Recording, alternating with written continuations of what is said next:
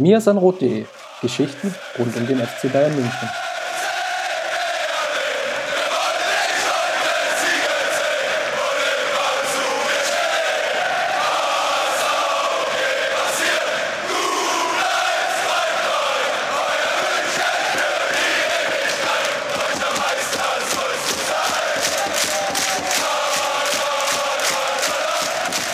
Hallo und herzlich willkommen.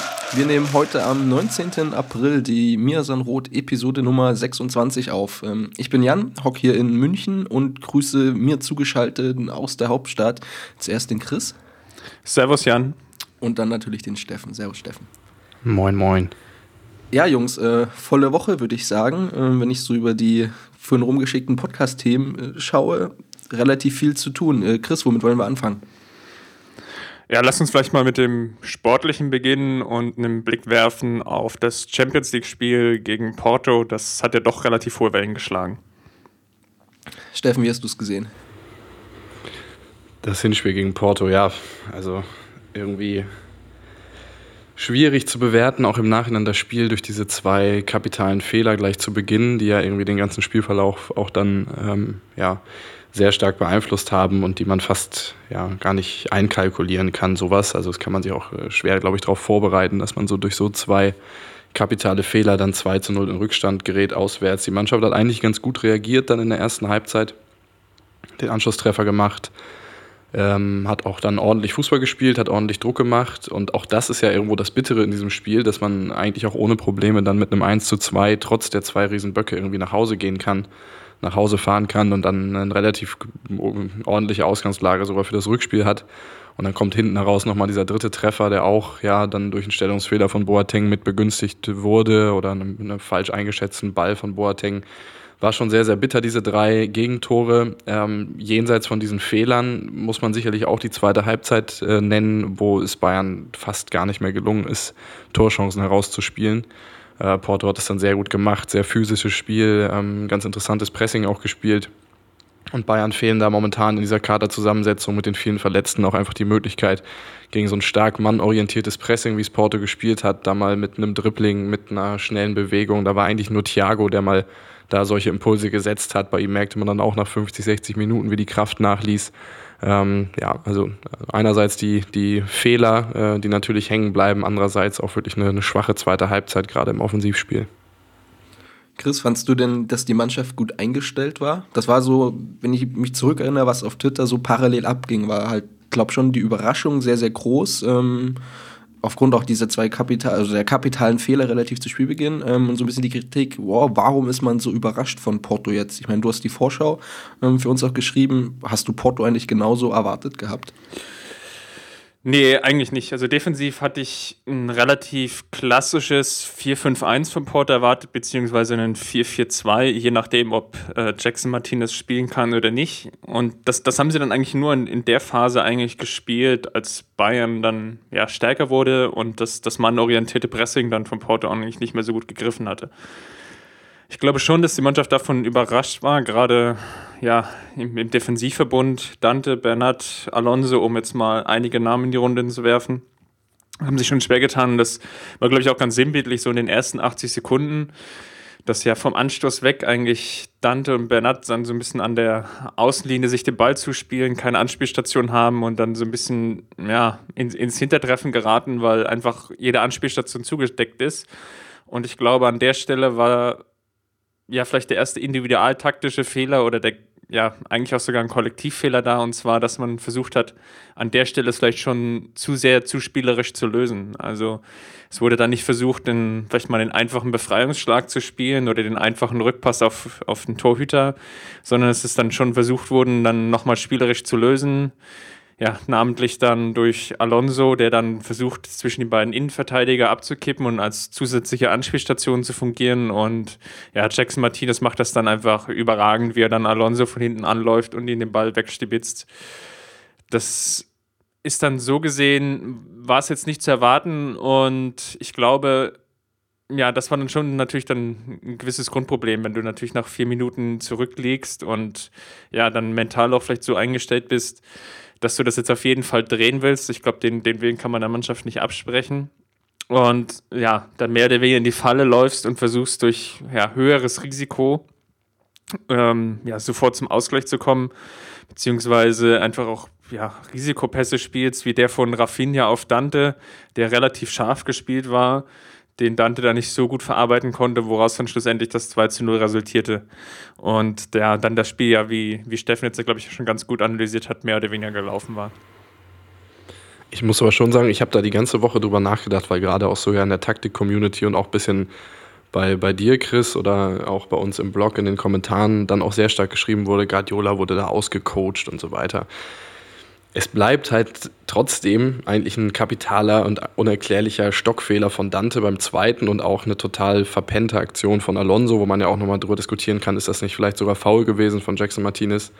Aber gerade bei der Szene von Dante, klar, aber diese Befreiung aus dem Pressing auf der rechten Seite, wie es Rafinha dann gemacht hat mit diesem Querpass auf Dante, diese Szenen haben wir ja 20, 30 Mal in, in, äh, in Spielen gegen Mannschaften, die ein ganz gutes Pressing spielen. Und da passiert in 99 Prozent der Fälle nichts. Deswegen tue ich mir so ein bisschen schwer damit. Ist es wirklich so, dass die Mannschaft da so extrem überrascht worden ist? Oder muss man einfach auch mal sagen, klar, Porto hat es gut gemacht, hat dann auch immer gewartet auf diesen Moment, dann zu attackieren, ähm, wie Jackson äh, oder beziehungsweise beim zweiten Tor dann Kareshma.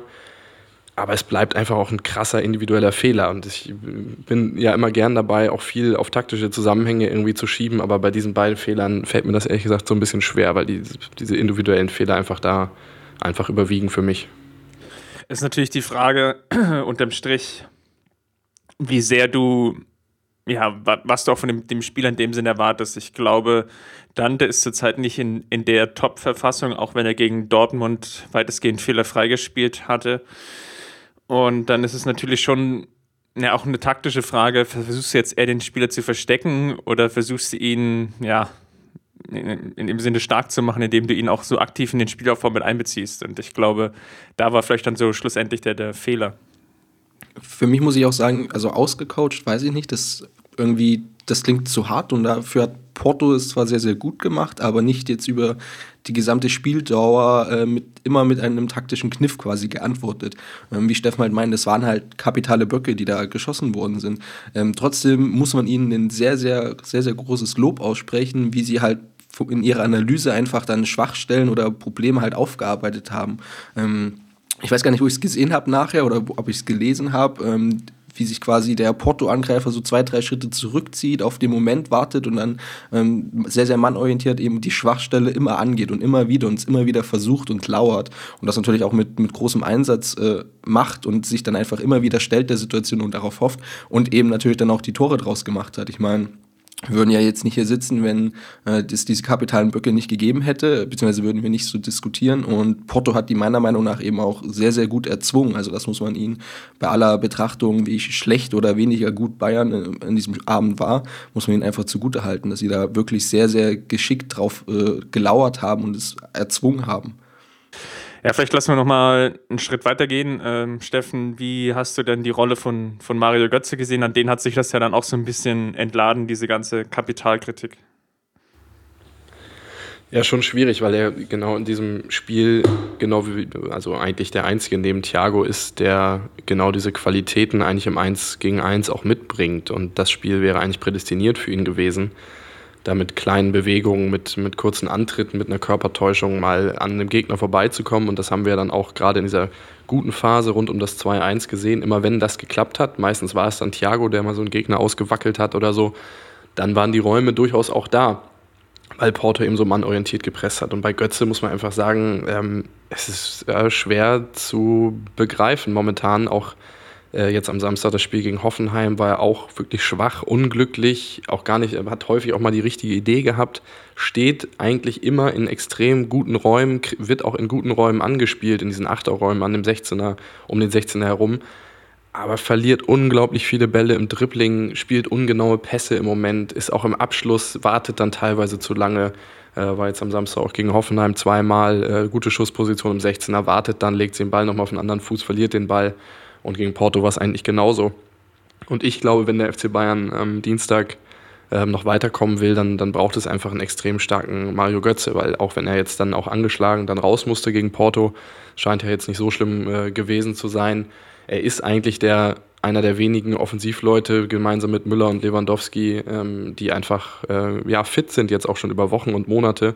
Und es zahlt sich irgendwie nicht so richtig aus. Also es, er ist nicht für diese großen Momente, für die er eigentlich ja da ist. Er ist ja kein Spieler, der irgendwie über 90 Minuten ständig, so wie Robben zum Beispiel, ständig für irgendwelche Situationen heraufbeschwört, aber äh, der halt für zwei, drei große Momente in dem Spiel eigentlich in diesem Kader und auch häufig dann in der Startelf steht.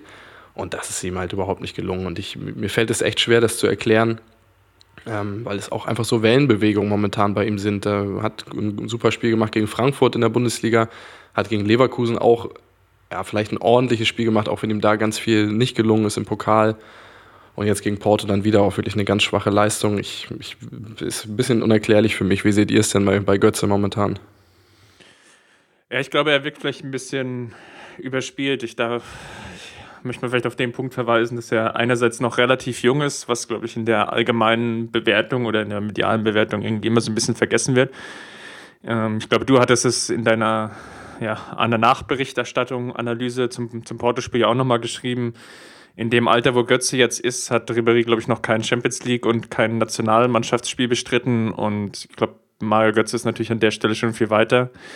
Nichtsdestotrotz ist es jetzt so, dass er, glaube ich, jetzt die erste Saison mal wirklich komplett verletzungsfrei ist und er einfach vielleicht die Anzahl der Spiele sich jetzt doch irgendwie in gewisser Weise nicht positiv bei ihm bemerkbar macht, sondern vielleicht auch ein Stück weit negativ, weil ihm dann vielleicht nach dieser WM-Saison und nach der langen WM vielleicht dann jetzt schlussendlich jetzt in diese, ja, im, äh, in dieser Rückserie, in diesem ersten Halbjahr 2015 vielleicht dann so ein bisschen die, die Kraft ausgeht. Ich meine, er steht jetzt aktuell in dieser Saison ähm, bei 38 Pflichtspielen für den FC Bayern plus nochmal fünf Nationalmannschaftsspiele. Das ist jetzt Mitte April und er hat jetzt schon 43 Spiele auf der Uhr. Wenn es jetzt so weitergeht, dann kommt er am Ende vielleicht auf die 50, 52, 54 Spiele, was einfach enorm, enorm viel ist. Und ich glaube, da liegt so ein bisschen der Hase im Pfeffer.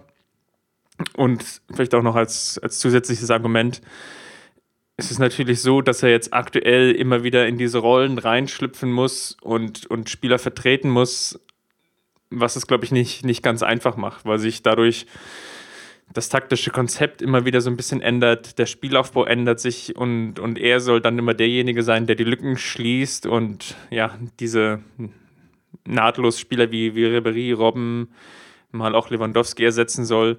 Ich glaube, das kann er halt in gewisser Weise nur zum, zum Teil erfüllen und da ist vielleicht dann auch die, die Erwartungshaltung dann einfach auch ein Stück weit zu hoch und die kann er dann, glaube ich, auch nicht immer gerecht werden. Also was man natürlich nicht machen sollte, was am Anfang ja häufig auch, weil Götze dann auch viel auf dem Flügel gespielt hat, er ist natürlich ein anderer Spielertyp als, als Robben und Ribéry.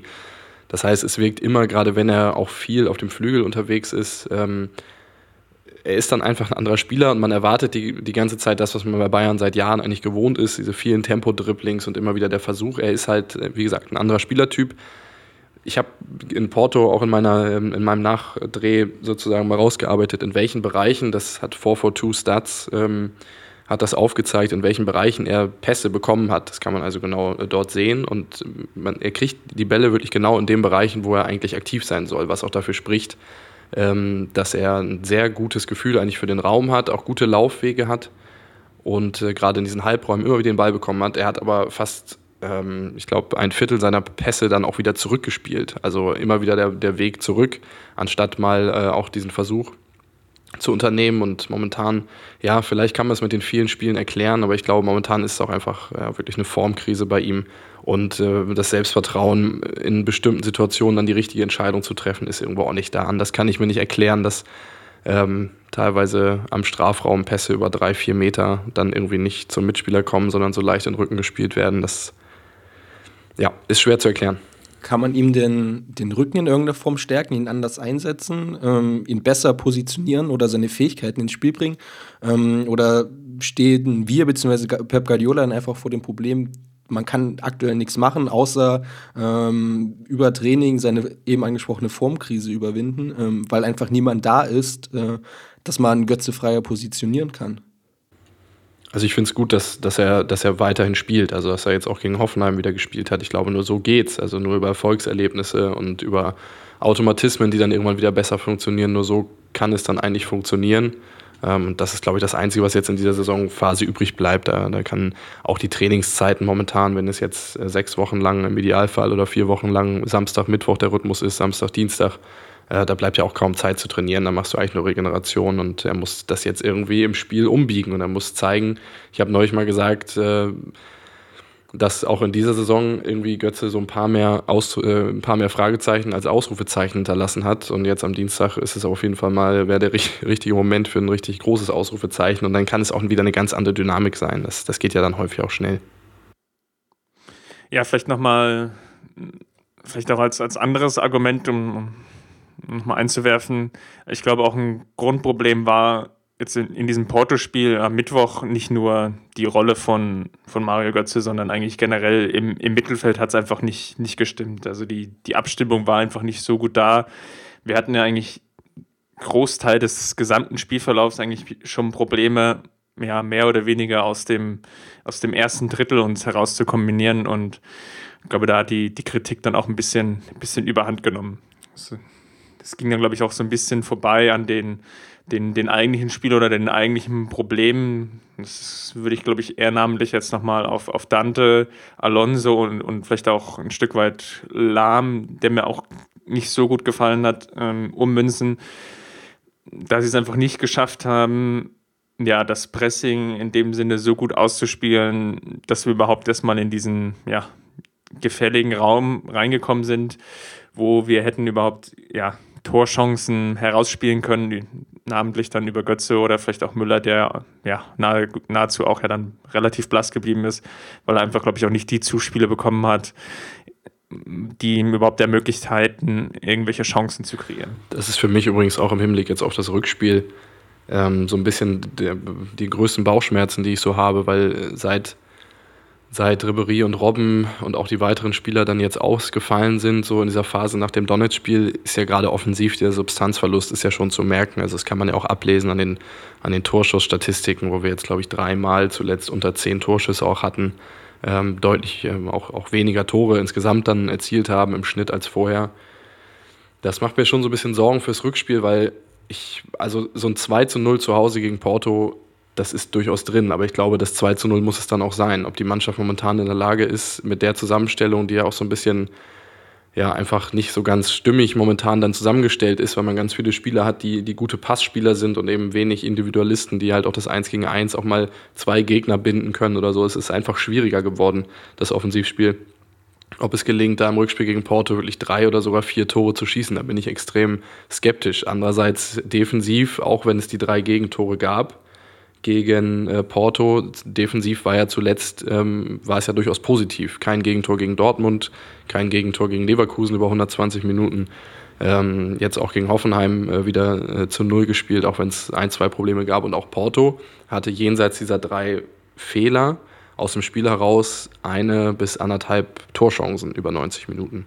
Und das macht mir schon so ein bisschen Mut, dass, wir, dass der FC Bayern es schafft, am Dienstag auch wirklich dann zu Hause wieder die Null zu halten ähm, und ich glaube, das muss es dann auch sein, weil viel mehr als zwei Tore ähm, zu schießen momentan mit dieser Kaderzusammenstellung halte ich für extrem schwierig.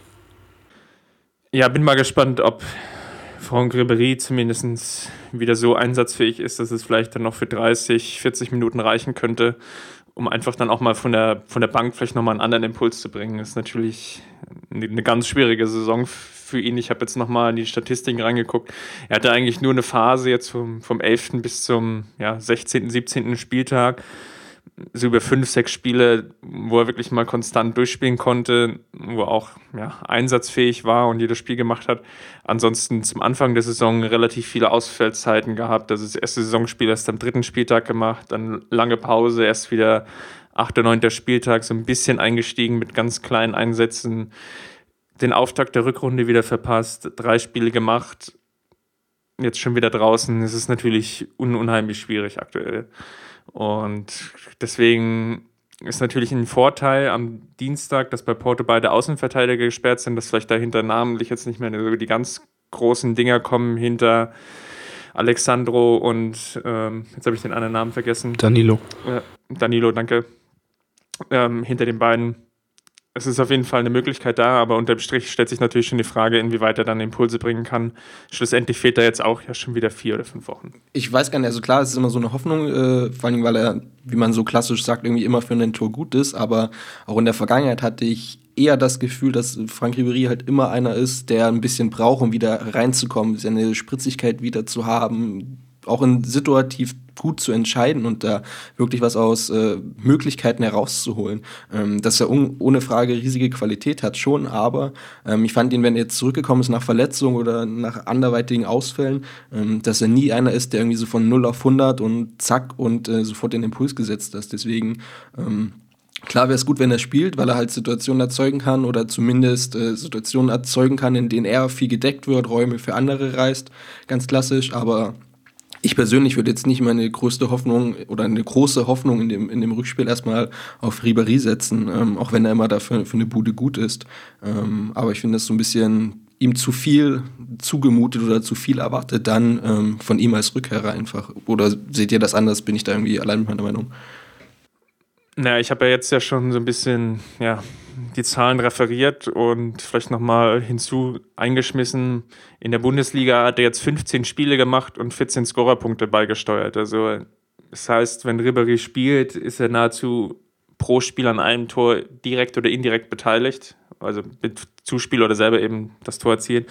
Und das ist natürlich ein Stück weit Qualität, die uns jetzt aktuell fehlt oder einfach abgeht. Und ich denke schon, dass er dann vielleicht da einfach nochmal einen Impuls setzen kann. Das ist vielleicht auch so ein bisschen ein Problem, dadurch, dass wir vielleicht auch Shakiri in der Winterpause abgegeben haben, dass uns jetzt im, im, im Offensivbereich auf den Flügelpositionen vielleicht auch mal ein Spieler fehlt, der einfach nochmal so einen besonderen Moment kreieren kann, indem er einfach mal ins Eins gegen Eins geht, vielleicht auch einen Gegner dadurch unter Druck setzt, dass er ihn einfach mal eine gelbe Karte ans Bein bindet.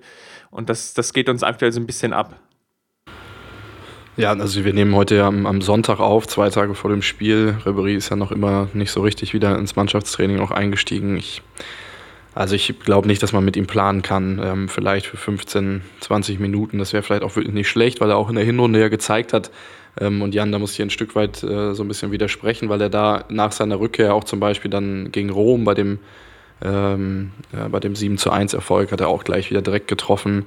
Auch in der Bundesliga, als er zurückkehrte, war er dann in den Kurzeinsätzen mehrfach auch an Toren beteiligt. Ich weiß, was du meinst, dass er dann gerade im Dribbling äh, relativ ineffizient immer agiert, wenn er nach Verletzung zurückkommt, aber trotzdem bleibt halt diese Qualität einfach im letzten Drittel da, da aus bestimmten Situationen einfach Torgefahr in jeder Situation zu kreieren und das, das kann den Bayern äh, schon helfen. Ob es jetzt am Dienstag äh, schon soweit ist, würde ich jetzt mal ein dickes Fragezeichen hintersetzen.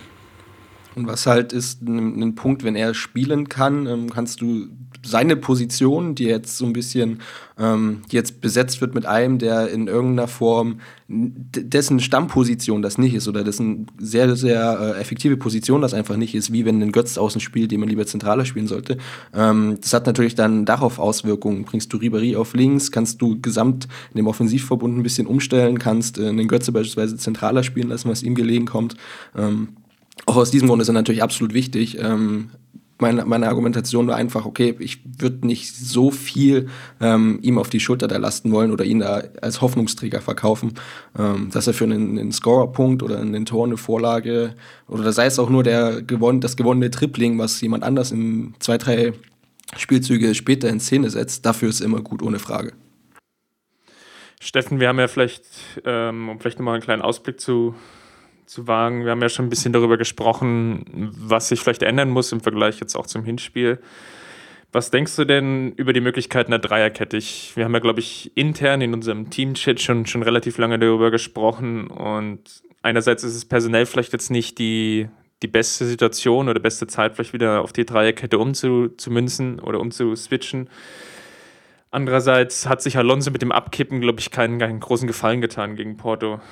Glaubst du, dass wir am Dienstag die Dreierkette sehen werden? Auf jeden Fall gibt es jetzt wieder die Möglichkeit, dadurch, dass Holger Badstuber wieder zurück ist, jetzt 90 Minuten gespielt hat gegen Hoffenheim, äh, fand ich ein ganz richtig gutes Signal. Hatte mir davor so ein bisschen Sorgen gemacht, dass er irgendwie auf so einer Minute Restriction momentan unterwegs ist, weil er wirklich extrem wenig gespielt hat, dann die Spieltage davor, aber jetzt 90 Minuten auch richtig gut gespielt.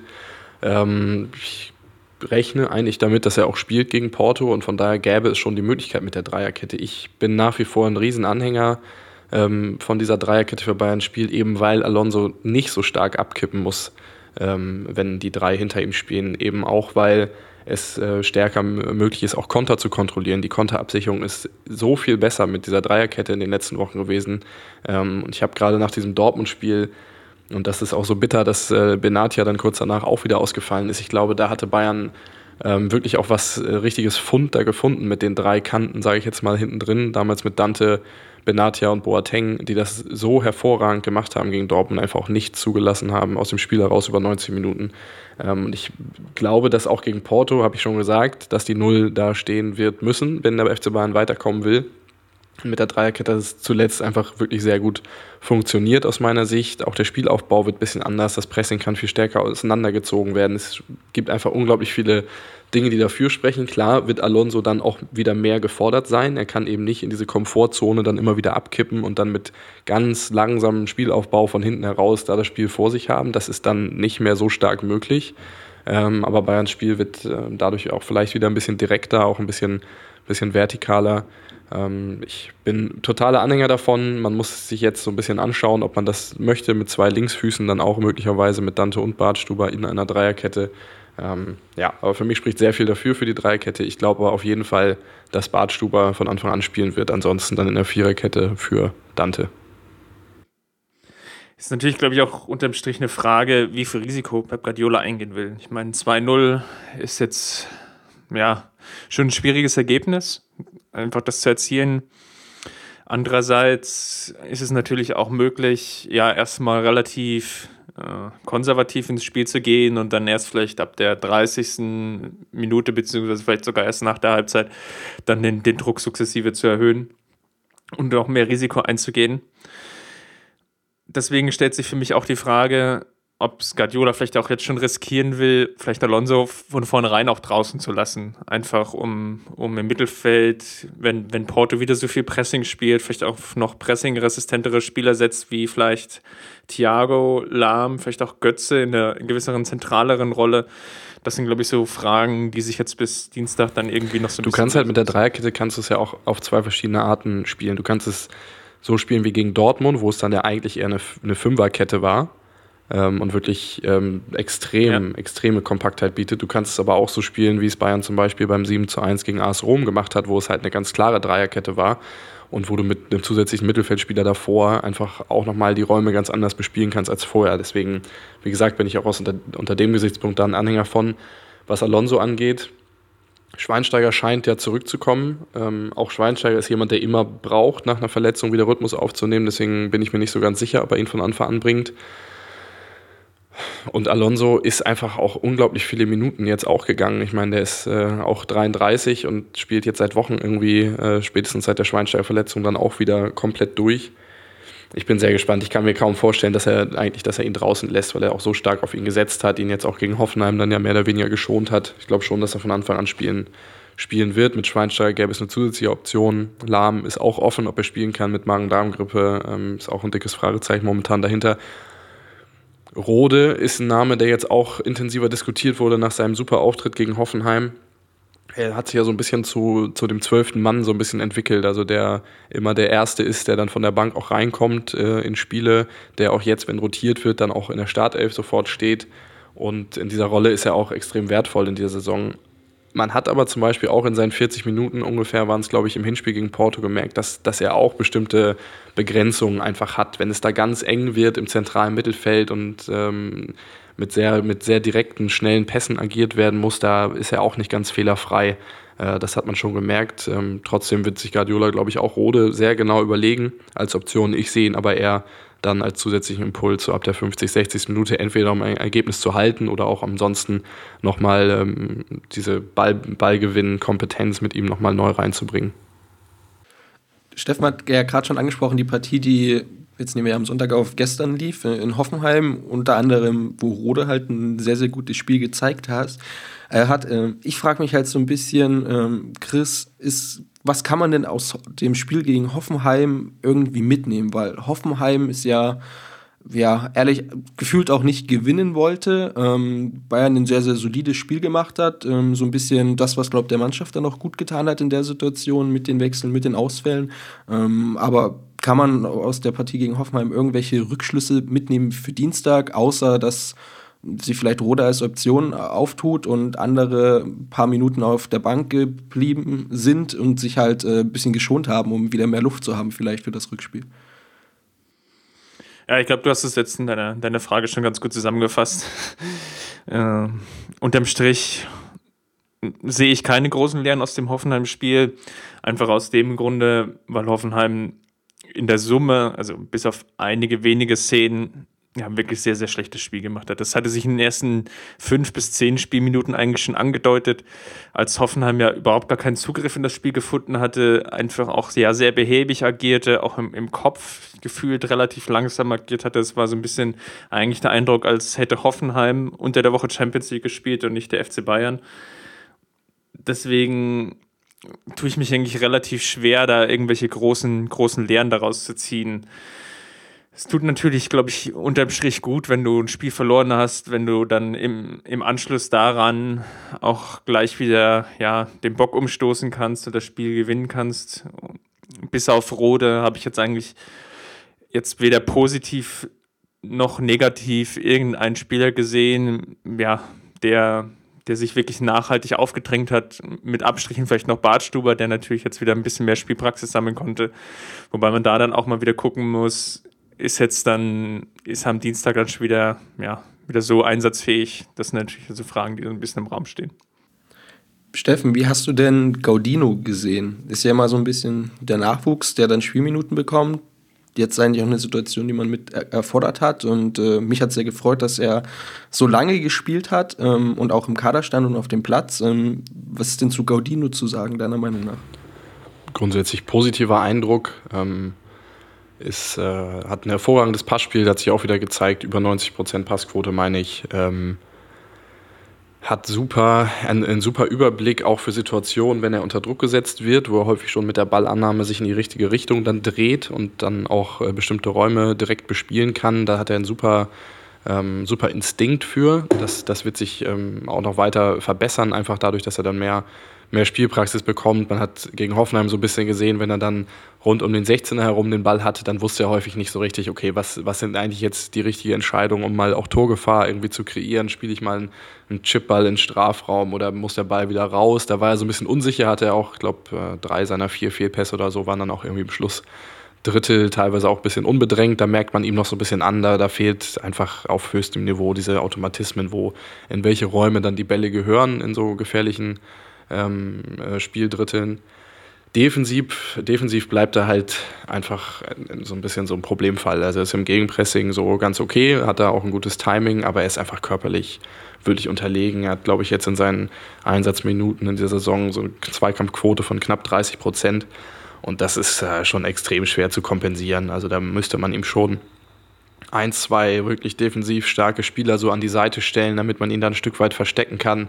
Und die sind momentan im Kader jetzt auch nicht so unbedingt da. So ein Martinez oder so wäre sicherlich ein passender Partner für ihn. Ähm, aber trotzdem, er hat eine gute Zukunft auf jeden Fall vor sich. Glaube ich, kann sich wirklich zu einem richtig, richtig guten Mittelfeldspieler entwickeln, wenn man sieht, wie, wie gut er jetzt schon ähm, wie gut sein Passspiel jetzt schon ist, wie gut seine Technik ist, das ist alles in Ordnung. Aber aufgrund der defensiven Probleme bin ich, bin ich sehr, sehr skeptisch, ähm, dass, dass er jetzt in dieser Saison noch eine, eine, sehr große Rolle spielt. Das ist möglicherweise auch zu früh. Aber ähm, 55 Minuten gegen Hoffenheim ähm, ja, würde ihm eine 3 oder sowas geben. Das war alles in Ordnung. Und äh, können wir uns auf jeden Fall darauf freuen in den nächsten Jahren.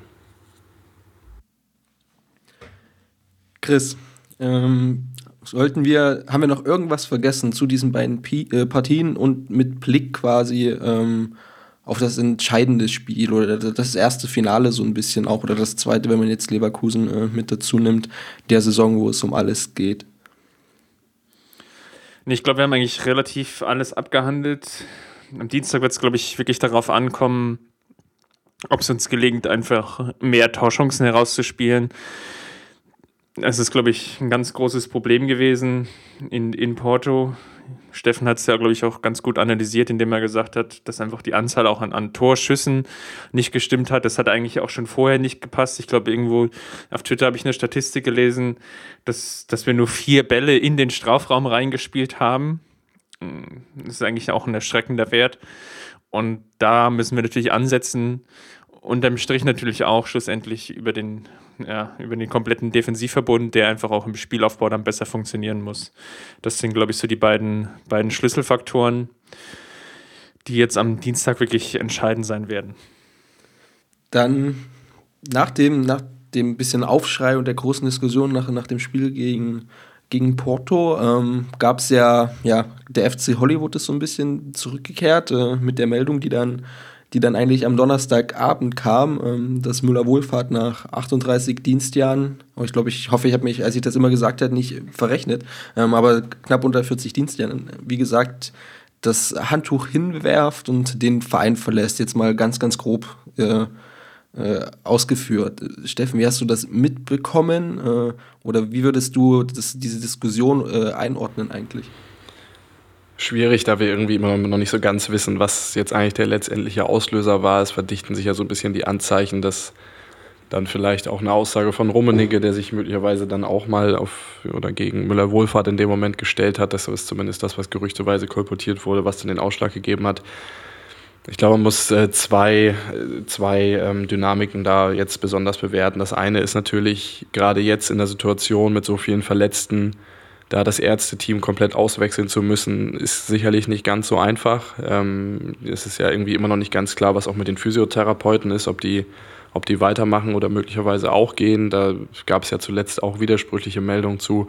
Das ist, kommt natürlich zur Unzeit und das ist auch sicherlich was, egal was vorgefallen ist, was man Müller-Wohlfahrt einfach auch ankreiden muss, dass er jetzt, ähm, ja, nach, trotz 38 Jahre Vereinsverbundenheit, der Verein hat ihm viel zu verdanken, er hat dem Verein aber sicherlich auch viel zu verdanken in einer der wichtigsten Saisonphasen einfach zu sagen, wir gehen und zwar zwei Tage vor einem Bundesligaspiel und fünf, sechs Tage vor einem fast schon äh, saisonentscheidenden, ähm, äh, was die Bewertung der Saison angeht, entscheidenden Champions League-Rückspiel, da den Verein so ein bisschen im Stich zu lassen, ja, ist schon eine harte Nummer auf jeden Fall. Ähm, ich glaube, man hat jetzt dann durch diese Lösung mit dem Amateure-Doc da eine ganz gute Lösung gefunden. Das ist so ein bisschen die kurzfristige Dimension und die langfristige, das wird man mal abwarten müssen. Die Diskussion äh, des allmächtigen Pep Guardiola ist jetzt irgendwie in vollem Gange können wir gleich versuchen, denke ich, auch mal ein bisschen auseinanderzunehmen, ob das eigentlich äh, der Wahrheit so entspricht. Äh, wenn es so ist, dass es der, sich der Machtkampf zwischen den beiden so zugespitzt hat, wie viele jetzt äh, sagen, und dann am Ende so ein verdienter Arzt irgendwo ähm, geht, also jemand, der so lange auch kulturell irgendwie diesen Verein auch mitgeprägt hat oder auch für ihn stand und auch, ja, egal wie man zu seinen Methoden steht, bei den Spielern ja auf jeden Fall sehr viel Ansehen genießt, ähm, dann jetzt weg ist. Das ist schon, ist schon nicht ganz ohne.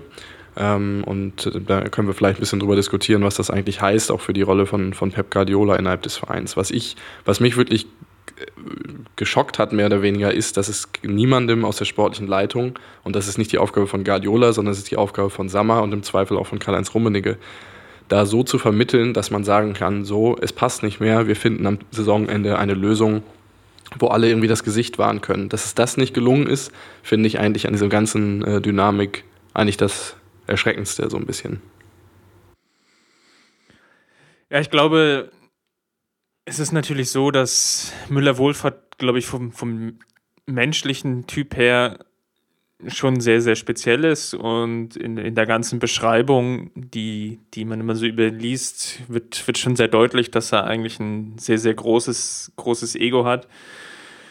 Und da wird vielleicht auch so ein bisschen dann der, der Auslöser in dieser ganzen Geschichte liegen, dass wohl am, ja, Mittwoch im Nachgang zu dem Champions League-Spiel von, von wem auch immer dann sich einfach ähm, ja, der, der Bogen so weit überspannt wurde oder das Fass zum Überlaufen gebracht wurde, dass es für, für Müller-Wohlfahrt einfach nicht mehr tragbar war, weiter für diesen Verein zu arbeiten. Das muss dann wahrscheinlich in, in der Summe schon, schon so heftig gewesen sein, dass ja, wie, wie, wie Steffen auch beschrieben hatte, ja, 38 Dienstjahre mit einer kurzen Zwischenpause mehr oder weniger ausgeklammert werden, dass die Verbundenheit zu den Spielern und deren ja, Anerkennung, auch mediale Anerkennung gegenüber ihnen, ja, außer Acht gelassen werden das muss also in der, in der Summe muss das also schon, schon, schon relativ heftig gewesen sein. Und da ist es natürlich irgendwie schon, schon schwierig, da jetzt irgendwie so eine Bewertung vorzunehmen, da Müller-Wohlfahrt ja einfach nur gesagt hat, ähm, wir sind für die Niederlage verantwortlich gemacht worden, also der medizinische Bereich. Das war ja irgendwie in dieser ähm, ja, SID-Meldung, hm, so der Tenor und mehr ist ja eigentlich ja gar nicht rausgekommen. Da der FC Bayern ja eigentlich ja nur in der Pressekonferenz bzw. eine Pressemitteilung herausgegeben hatte, in der er nur drin stand, ähm, wir danken ihm für seine Arbeit und das war's.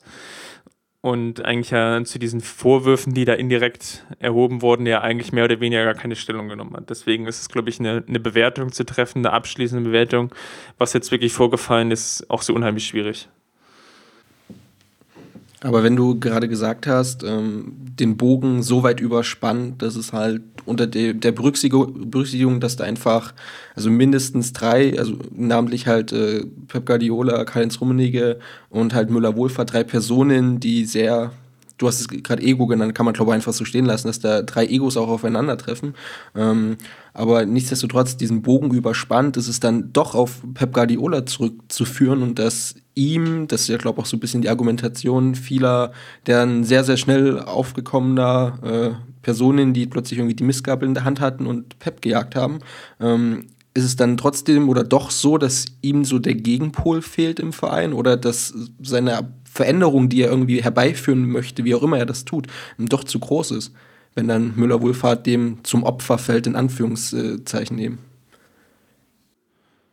Das würde ich, glaube ich, nicht so sehen, da ja, also der, der, der Streit hat sich ja lange Zeit zwischen den beiden eigentlich größtenteils darüber entzürnt, dass Müller-Wohlfahrt nicht vor Ort präsent ist, sondern ja, seine Praxis im, in der Münchner Innenstadt hat und die, wenn die Spieler im Training irgendwie verletzt sind oder irgendwie angeschlagen sind, wenn da irgendwas passiert, ja immer erst wieder den Weg in die Praxis suchen müssen und das so vom, vom ganzen logistischen Aufwand her, ja, vielleicht nicht mehr ganz zeitgemäß ist, um das jetzt mal so zu formulieren, aber da wurde ja in der Winterpause dann eigentlich ja auch mit dem Sohn von Müller-Wohlfahrt, mit den Kilian, ja eigentlich eine Lösung ja implementiert. Der ist jetzt oder war dann immer vor Ort in der, in der Sebener Straße und war bei Trainings anwesend und für größere Untersuchungen sind dann die Spieler dann in die Stadt gefahren worden, aber zumindest eine erste Diagnose konnte schon, schon vor Ort erfolgen.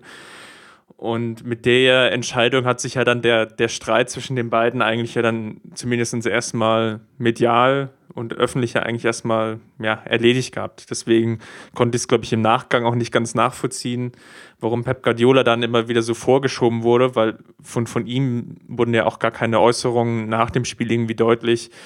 Ja, auch nicht so zwischen den Zeilen, wo man hätte herauslesen können, dass er jetzt den medizinischen Stab für die Niederlage verantwortlich macht. Er hat sich ja wirklich dazu gar nicht geäußert. Also ich habe jetzt bei Sky eben das Interview gesehen, was nach dem Spiel dann mit ihm gemacht worden ist wo er also inhaltlich überhaupt nichts war, wo man jetzt irgendjemandem was ankreiden könnte. Ähm, aber um nochmal zurückzukommen, es gab ja dann schon äh, in der Saison diesen Zeitpunkt, dass auch so genervt auf diese Fragen nach den Verletzten reagiert worden ist.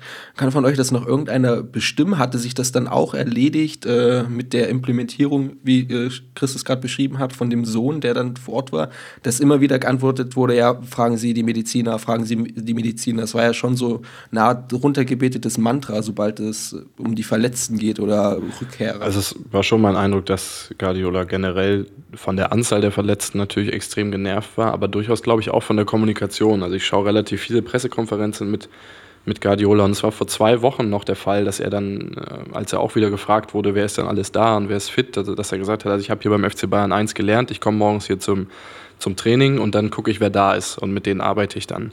Wo der auch so ein bisschen wieder äh, raus ähm, oder äh, rauszuziehen ist, er, er, kriegt vielleicht oder hat nicht genügend Rückmeldungen oder es wurde nicht genügend kommuniziert, wie lange ein Spieler noch braucht, bis er wieder da ist.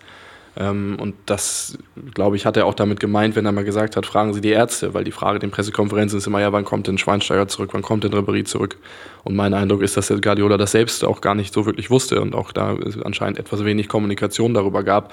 So werte ich zumindest diese Aussage in der Pressekonferenz mit, ich fahre hier jeden Morgen hin, dann gucke ich, wer da ist und alles andere äh, entscheiden mehr oder weniger die Ärzte. So. Also es gab auch zuletzt noch immer so ein paar ähm, Äußerungen in die Richtung. Jetzt mal rein inhaltlich gedacht, kann ich diesen Anspruch zu sagen, es muss jemand vor Ort sein, der auch Ansprechpartner für das Trainerteam ist und der auch immer kommunizieren kann, wer wann wie wo zurückkommt, diesen Anspruch kann ich nachvollziehen. Ähm, inwieweit das da mit dem Sohn von Müller-Wohlfahrt dann ähm, auch kommunikativ geklappt hat, kann ich natürlich nicht bewerten.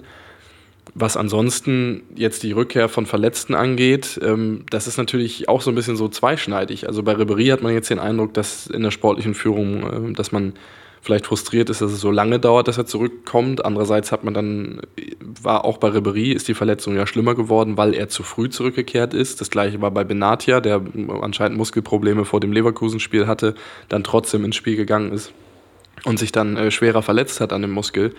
Ähm, das ist irgendwie total schwer zu bewerten, wer da eigentlich in welche Richtung pusht und wer auf wen äh, da in dem Moment sauer ist. Das ist wirklich schwierig ähm, zu beurteilen.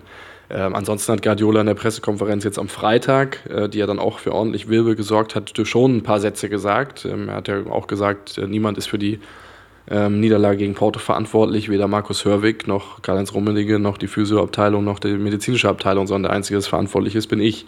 So, und er hat auch nochmal gesagt, die Ärzte können nichts für diese ganzen Verletzungen. Und da hat er natürlich auch mit Recht. Ein Großteil der Verletzungen ist ja auch bei wenn man sich an die letzte Alaba-Verletzung bei der Nationalmannschaft denkt, das ist ja eine totale Freak-Verletzung. Also er versucht den Ball an der Außenlinie irgendwie zu retten, einer fällt ihm aufs Knie und er ist irgendwie schwer verletzt.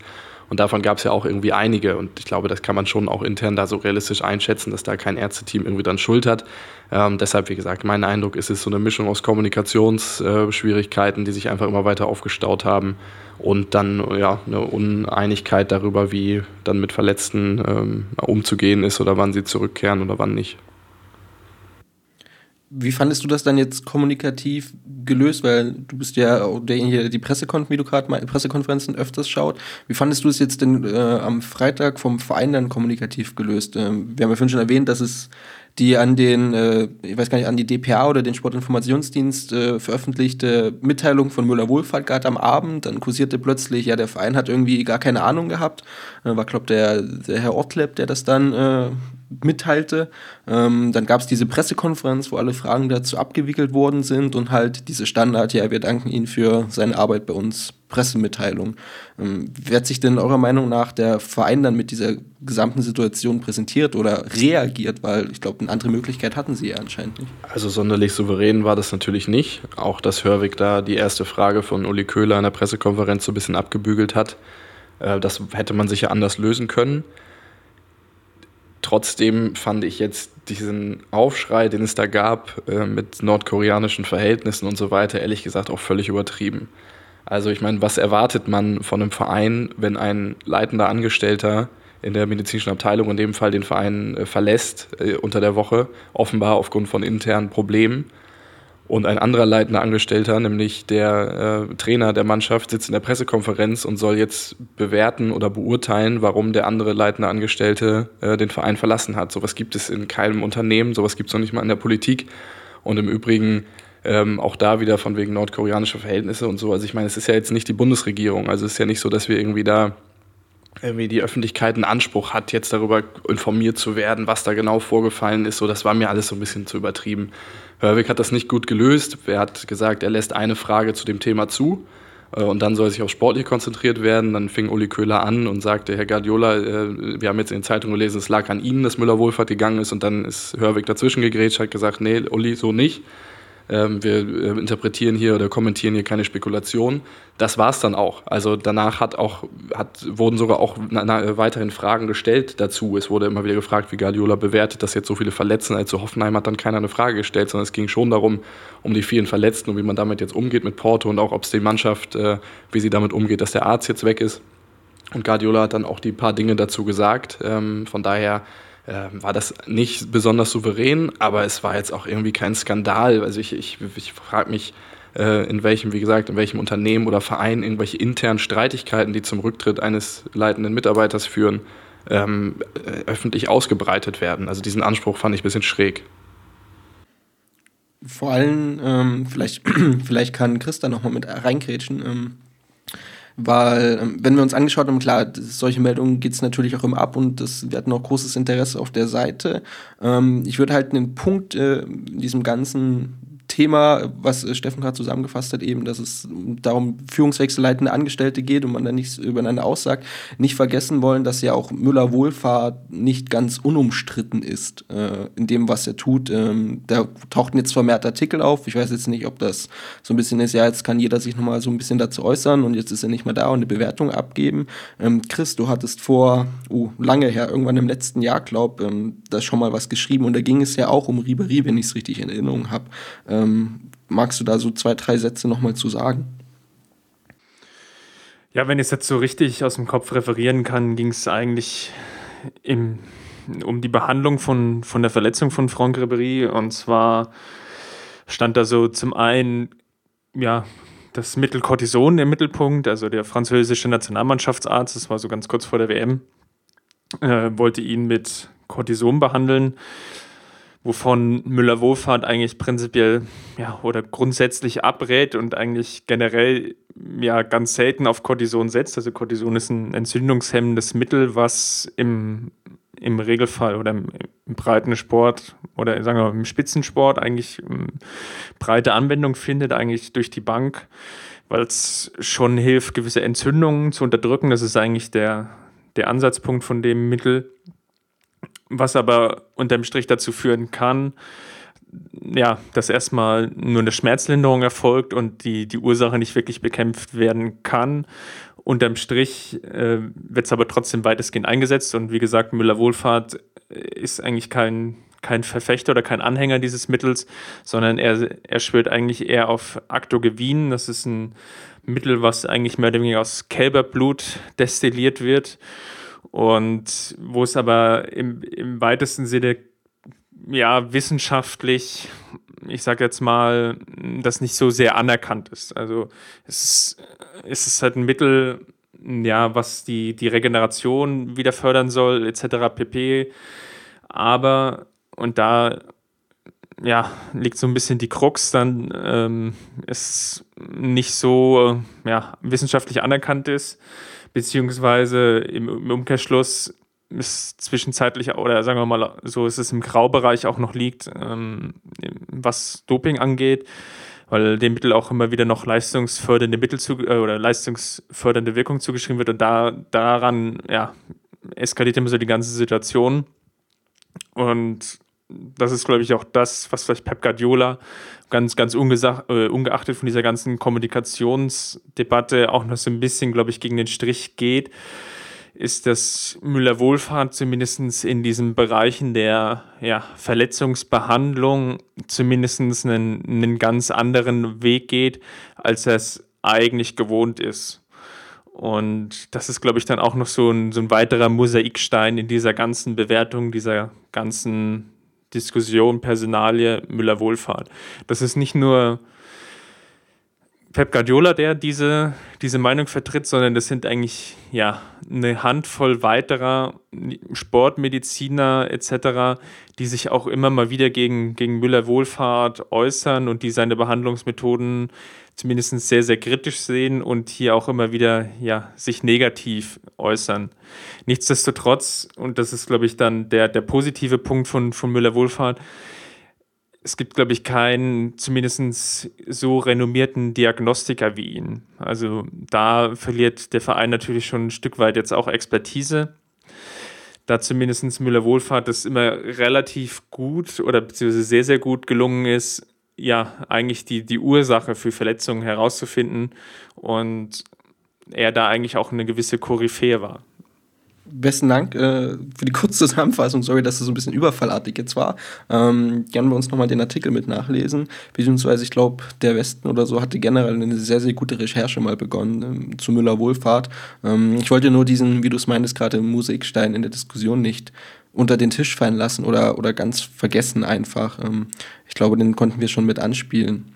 Steffen, du hast bei deinem, bei deinem, bei deiner Einleitung zum Thema, so fasse ich es mal zusammen, ähm, äh, mit erwähnt, dieses Machtkonstrukt Pep oder vielleicht seine Beeinflussung oder den Einfluss, den er im Verein und äh, auf dem Verein quasi ausübt als, als Personen und wie Veränderungen das mitbringt. Äh, wie siehst du denn Guardiolas Position und seinen Einfluss aktuell? Was verändert er denn? Verändert er so viel vom Verein oder verändert er den FC Bayern so stark? Das ist halt schon so ein bisschen die Frage. Also die ersten Kommentare nach dem Müller-Wohlfahrt-Rücktritt so waren ja schon einfach sehr eindeutig. Da ist der Machtmensch Guardiola, der alles bestimmen will im Verein und der immer mächtiger wird und dem Karl-Heinz Rummenigge auch komplett den Rücken stärkt.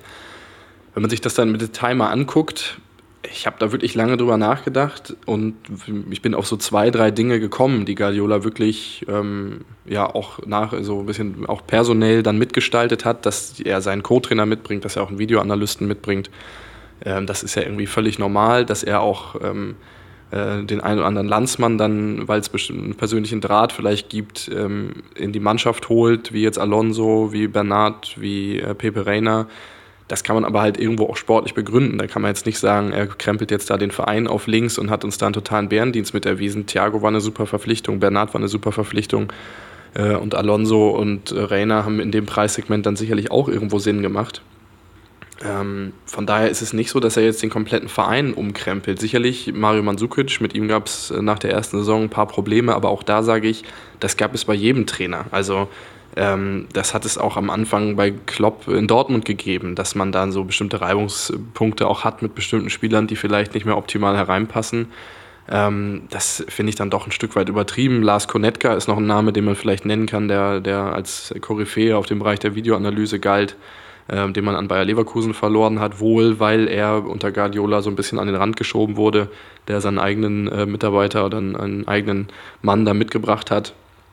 Hm, das ist vielleicht noch zu nennen, klar. Und jetzt dann dieses, die, das Ärzteteam, ähm, wo man vielleicht zu dem Urteil kommen kann, okay, da hat sich der Verein am Ende auf die Seite von Guardiola gestellt in diesem Konflikt. Ob das so ist, haben wir gerade schon besprochen, weiß ich nicht genau. Was man aber schon diskutieren muss, und das immer vor dem Hintergrund der Frage, wie lange wird Guardiola noch in diesem Verein bleiben? Und da stelle ich mir auch gerade sportlich, ich meine, wir haben da schon öfter drüber gesprochen, wie groß der Umbruch sein wird, der jetzt demnächst ansteht, mit äh, vier tragenden Säulen, die alle weit oder die alle jenseits der 30 sind, mit Lahm, Schweinsteiger, Ribéry, Robben, die ersetzt werden müssen in den nächsten drei, vier Jahren, vielleicht bei dem einen oder anderen, Ribéry zu nennen, vielleicht sogar noch früher. Ähm, ich, es wird dann immer gesagt, naja, aber die Basis ist ja da mit jungen Spielern, die nachkommen. Es gab aber jetzt auch die ersten Gerüchte über David Alaba, ähm, der mit Real Madrid vielleicht äh, in Zusammenhang gebracht wurde, ob ein Thiago weiterhin beim FC Bayern bleibt, wenn Guardiola nicht mehr da ist, das ist irgendwie alles so ein bisschen offen. Und da erwarte ich schon von Guardiola und das hoffe ich, dass der Verein, die Vereinsführung das auch einfordert, dass er frühzeitig klar macht, wohin die Reise geht. Weil letztendlich er hat einen sehr speziellen Spielstil auch. Das heißt, die Spieler, die jetzt in den nächsten Jahren kommen werden, werden sicherlich äh, vor allen Dingen äh, Spieler sein, die gut in sein System passen. Da ist halt zum Beispiel die Frage, muss man dann so eins gegen eins Spieler äh, auf beiden Flügeln überhaupt noch haben oder reicht vielleicht einer, muss nicht noch ein weiterer äh, kleiner, wendiger, zentraler Mittelfeldspieler dazukommen, so ein, eine Art Thiago 2.0. Und da stehen so viele Entscheidungen an und die vor dem Hintergrund zu fällen, dass irgendwo immer in der Luft schwebt, vielleicht verlängert Guardiola seinen Vertrag gar nicht und dann werden Spieler geholt, die vielleicht zu ihm passen.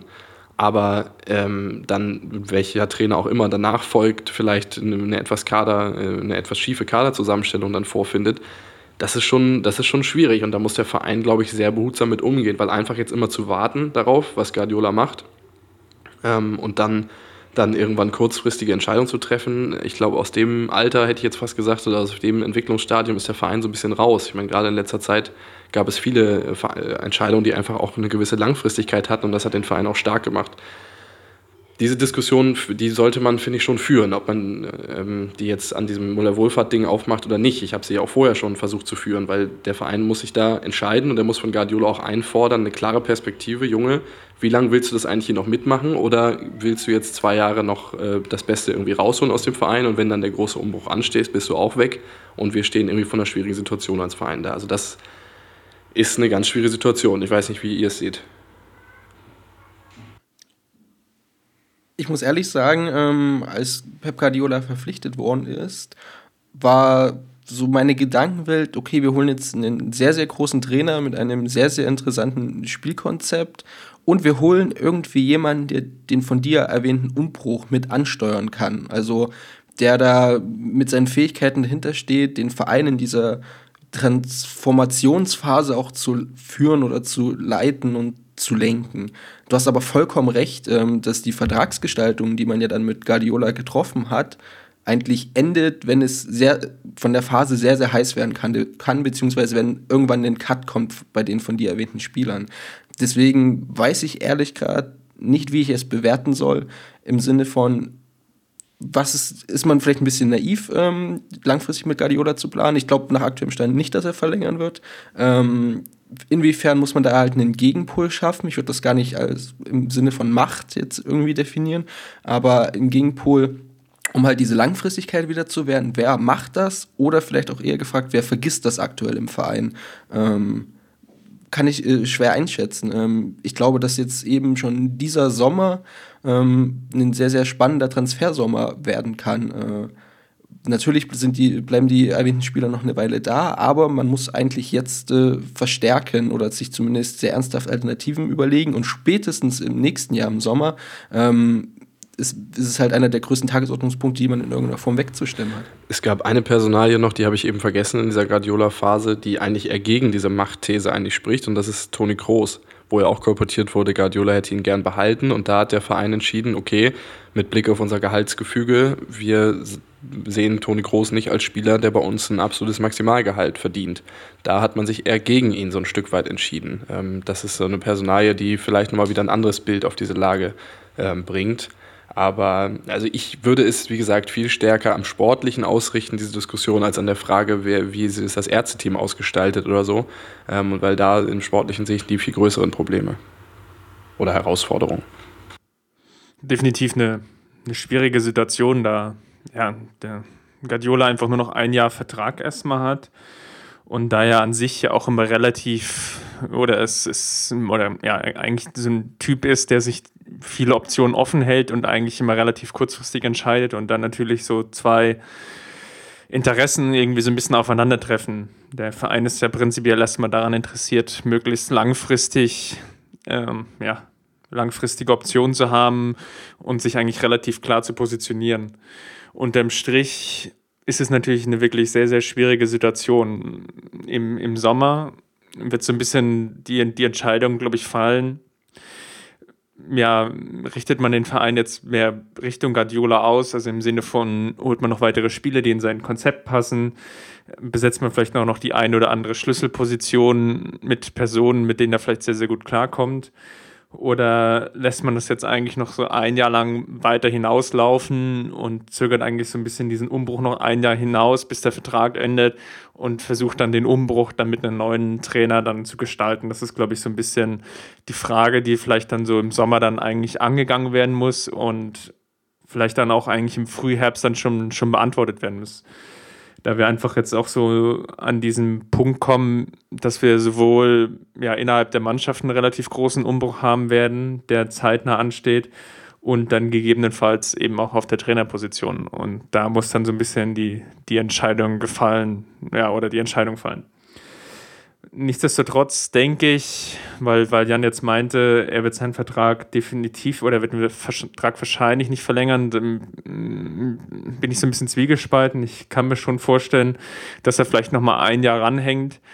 Was ich mir nicht vorstellen kann, ist, dass er jetzt wirklich nochmal dann für zwei oder sogar drei Jahre verlängert. Ich glaube, da ist er nicht der Typ für sondern dass er spätestens dann also, ja, vielleicht jetzt noch zwei Jahre macht, aber ein drittes oder generell dann sein fünftes Jahr kann ich mir eigentlich relativ schwer vorstellen.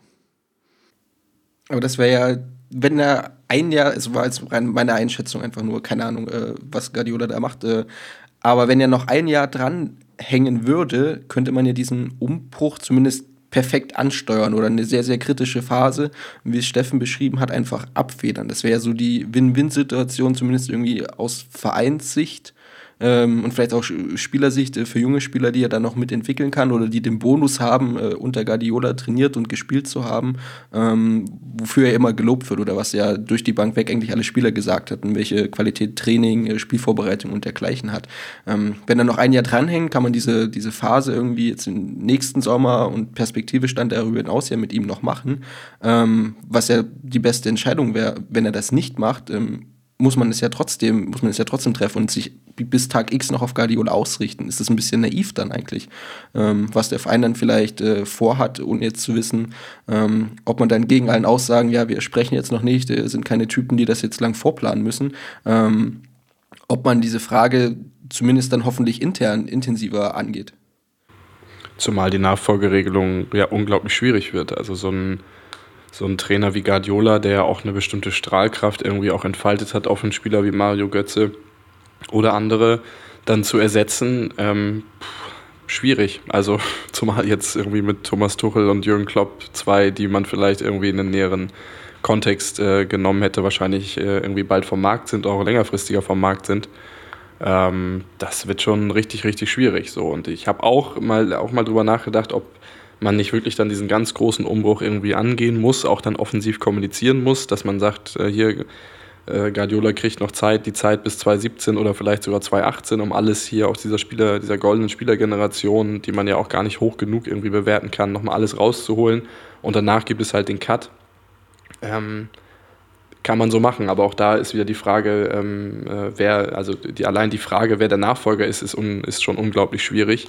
Und ähm, du hast es, glaube ich, richtig gesagt. Also es wäre naiv, jetzt einfach wirklich zu warten auf Guardiola und zu schauen, was er macht und alles auf diese Karte zu setzen. So klang Rummenigge ja auch immer wieder zu, zuletzt. Ähm, das, das hielt ich auch für naiv. Und ich würde es halt immer, ich würde es nicht an so abstrakten Guardiola will die ganze Macht im Verein. Also das passt ja auch nicht damit zusammen, dass wir irgendwie alle das Gefühl haben, der sieht das eher begrenzt auf eine bestimmte Phase. So, das passt da ja eigentlich gar nicht dazu.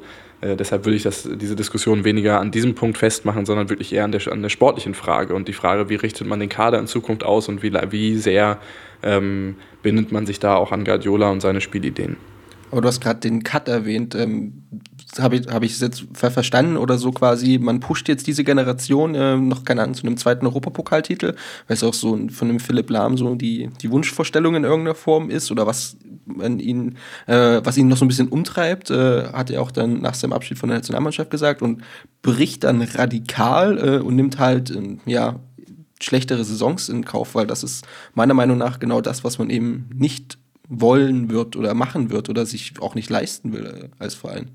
Nee, das kann sich der FC Bayern auch nicht erlauben, aber es ist ja, es wäre ja auch ein bisschen naiv zu erwarten, dass es dann irgendwie ohne diese Spieler, die so viel ausgemacht haben, dann einfach so weitergeht wie bisher und man irgendwie wie ganz normal drei, viermal in Folge Meister wird, ähm, das ist ja dann nicht mehr Normalfall. Ich sage halt, du musst es dann kommunikativ vernünftig begleiten und auch so ein bisschen vorbauen, dass es auch mal sein kann, jetzt wo dieser Umbruch stattfindet, dass man halt auch mal Dritter wird und äh, deswegen der Verein nicht auseinanderbricht. Die letzten Male, als wir Dritter oder Vierter geworden sind, haben wir immer einen Trainer rausgeschmissen. So, das meine ich eher damit. Also ich meine nicht damit wirklich einen radikalen Cut und zu sagen, okay, wir machen jetzt zwei, drei Jahre Mittelmaß und bauen komplett neu auf. So ist es nicht gemeint.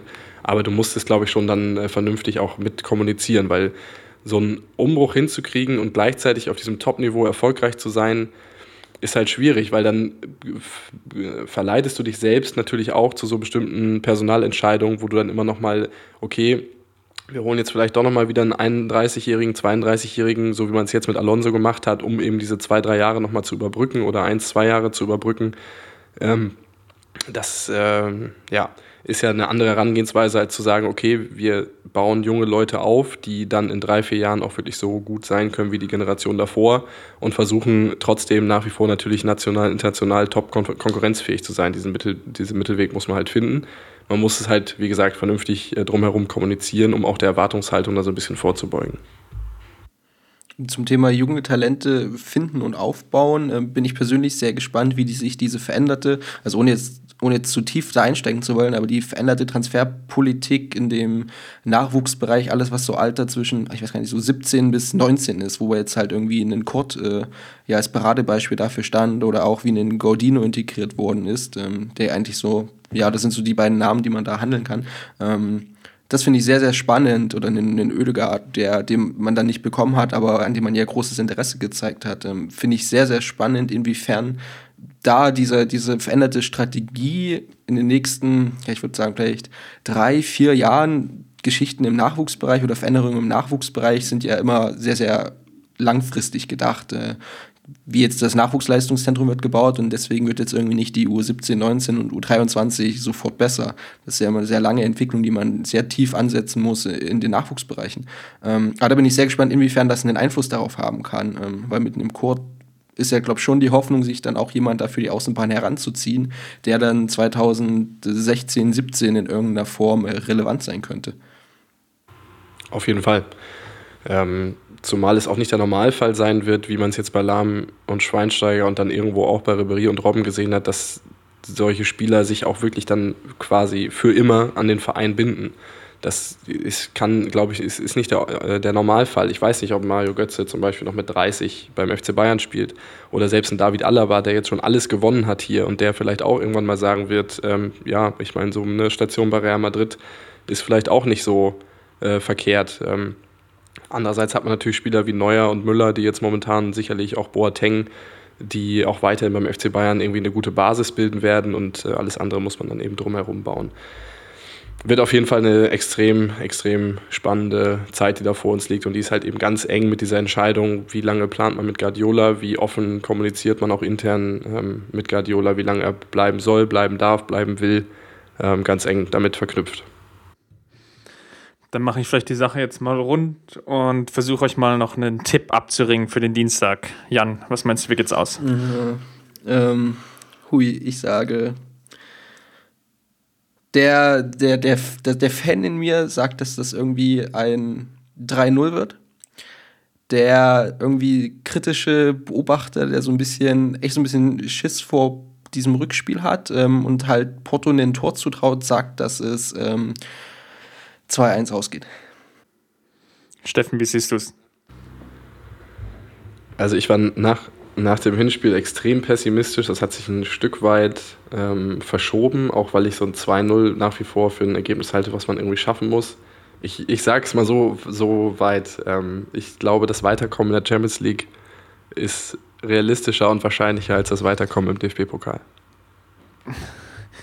Oh, jetzt hast du natürlich den, die Latte des Tipps ganz hochgelegt. Ich sag mal, ach, es ist wirklich extrem schwierig. Also ich war nach dem Spiel wirklich so emotionalisiert, als ich auch den, den, den Spielbericht geschrieben habe. Ich habe ja getippt und getippt und getippt und musste mich dann irgendwann nochmal selbst bremsen und zügeln, weil ich einfach so viele Fehler gesehen habe, dass es ja wirklich, wirklich schwer ist, natürlich irgendwelche positiven Dinge daraus zu ziehen fürs Rückspiel.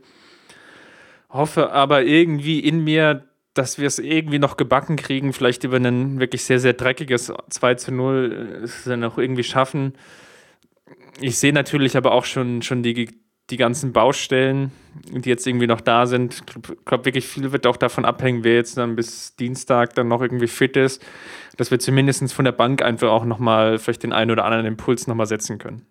Sehr gut. Wir wünschen uns alle das Weiterkommen. Äh, Probleme, Möglichkeiten oder Chancen, Risiken haben wir schon zu Beginn ähm, diese Episode mit diskutiert. Ich würde sagen, ähm, besten Dank an euch. Äh, wir schließen das mal ab zum Sonntagmittag. Äh, Grüße nach Berlin. Äh, besten Dank, Steffen. Immer gern, bitte, bitte. Ich dachte, du bringst jetzt noch ein unterschwelliges, äh, ja, eine Songzeile wie zuletzt, was irgendwie keiner erkannt hatte, aber okay. Ähm, servus, äh, Chris auch. Servus. Äh, wir wünschen natürlich viel Spaß beim Anhören, freuen uns über, über Rückmeldungen. Es ist jetzt doch ein, ein, bisschen her, dass wir das letzte Mal was veröffentlicht haben. Ähm, gerne irgendwie Anmeldung, Feedback, Kritik, äh, hoffentlich positive Bewer äh, Bewertungen bei, bei iTunes und auf allen anderen Kanälen und äh, kauft euch ein T-Shirt. Macht's gut, Servus. Den Kampf gewonnen, den Thron erklommen, der Haien hat's gemacht geträumt von dir, von unserer Welt Nacht. Wir haben den Kampf gewonnen, den Thron erklommen, der Haien hat's gemacht. Ich hab geträumt von dir, von unserer Welt Nacht. Wir haben den Kampf gewonnen, den Thron erklommen, der Haien hat's gemacht.